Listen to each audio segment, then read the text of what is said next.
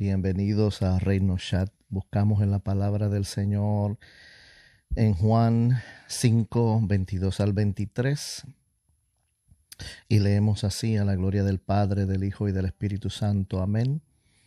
Porque el Padre a nadie juzga, sino que todo el juicio dio al Hijo, para que todos honren al Hijo como honran al Padre. Un día usted y yo tendremos que comparecer ante el juicio. O los juicios. Hay varios juicios que nos habla la Biblia, pero el que estamos especificándonos en el día de hoy es el juicio del Bema. Y ese juicio le va a tocar al Hijo. Y ese juicio es un juicio por nuestras obras. Y también Juan 22 nos dice, porque el Padre a nadie juzga sino que todo el juicio se lo dio al Hijo. Que estamos muy prontos a estar presentes en la presencia de la Gran Trinidad para ser juzgados, para ser presencia de lo que hicimos bueno y malo aquí en la tierra.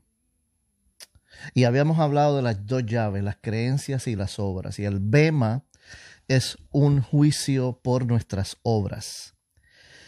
Y en 2 de Timoteo 4:8, Pablo pensando de antemano decía, por lo demás me está guardada la corona de justicia, la cual me dará el Señor, juez justo, en aquel día, y no solo a mí, sino también a todos los que aman su venida todos que amamos la venida del Señor vamos a estar allí presente y nos va a guardar una serie de premios.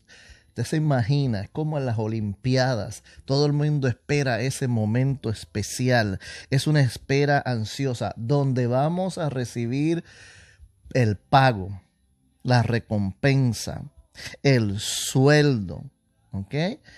Y el apóstol Pablo toma esta escena del Bema como la tomaba de los Corintios, donde él también pasó por muchos juicios y en una ocasión estuvo frente a Galión donde se le estaba, se le estaba presentando cargos. Que el apóstol Pablo luego le escribe a los Corintios, porque os es necesario que todos nosotros comparezcamos ante el tribunal de Cristo, para que cada uno reciba lo que haya hecho mientras estaba en el cuerpo, sea bueno o sea malo. Es que vemos dos frases importantes aquí.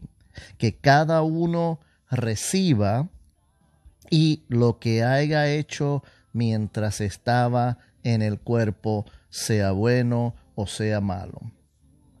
Si nos vamos a Romanos, capítulo 14, del 10 al 15, allí vamos a a mostrarle algo muy interesante.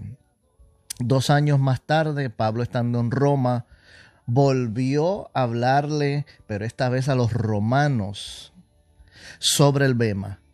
Porque todos, dice el versículo 10, 14, Romanos 14, 10 al 15, porque todos compareceremos ante el tribunal de Cristo, de manera que cada uno de nosotros dará a Dios cuenta de sí. Y si sobre este fundamento alguno edificare oro, plata, piedras preciosas, madera, heno, hojarasca, la obra de cada uno se manifiesta la obra de cada uno se hará manifiesta, porque el día la declarará, pues por el fuego será revelada, y la obra de cada uno cual sea, el fuego la probará. En estos versículos 12 y 13 nos está hablando de que Jesucristo va a mostrar la obra de cada uno. Y los próximos dos versículos dice, y la obra de cada uno cual sea, el fuego la probará. Si permaneciere la obra de alguno que sobreedificó, recibirá recompensa. Si la obra de alguno se quemare, él sufrirá pérdida. Si bien él mismo será salvo, coma, aunque así como por fuego. Que la segunda parte nos habla que se van a probar nuestras obras. Aquí no están hablando, estos versículos específicamente están hablando del Bema, se van a probar nuestras obras, no nuestra creencia, no lo que creímos por fe en el Hijo de Jesucristo. Eso va a ser luego en otro juicio, en el juicio final. Pero mientras tanto aquí en la gran durante la gran tribulación, mientras la iglesia fue tomada en, en el rapto y fue a las bodas del Cordero, estamos en las bodas del Cordero, aquí van a ser probadas nuestras obras para darnos nuestra recompensa, se van a mostrar, se va a probar por fuego. Asimismo, mi hermano, y según como sobreedificaste, recibirás recompensa. Según como reedificaste, será tu recompensa. Si Dios te dio un don, tres, cinco, depende de qué tú hiciste, si sobreedificaste sobre lo que Dios te dio, los talentos, los dones, las habilidades, o si los enterraste, ¿ah? o tal vez hiciste como en la parábola de aquellos hombres que se le dieron los talentos, ¿verdad? Tal vez uno de ellos lo, multiplicó, otro lo multiplicó, otro tuvo miedo y lo escondió y se lo dieron a otro y otro, tal vez el Señor dijo, tal vez hubieses ¿ah? puesto en el banco para que diese más frutos, diese más al doble, hubieras tomado los intereses.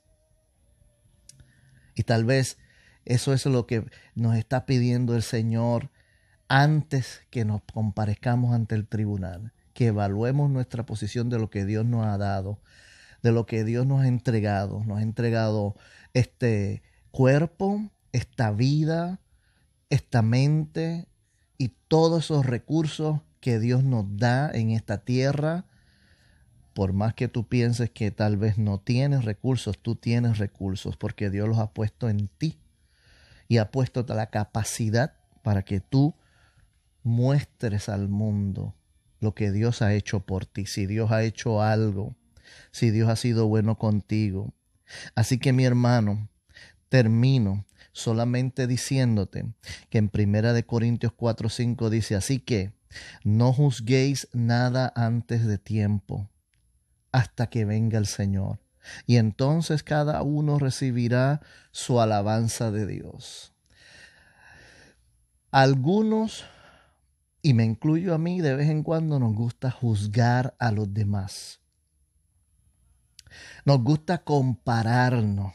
Nos gusta comparar notas. No, no, no, no, no. Si es que yo, si es que aquel, si es que el otro, si es que la otra, si es que yo, si es que el otro, si es que aquel, si es que yo te digo. No, no juzguéis antes de tiempo.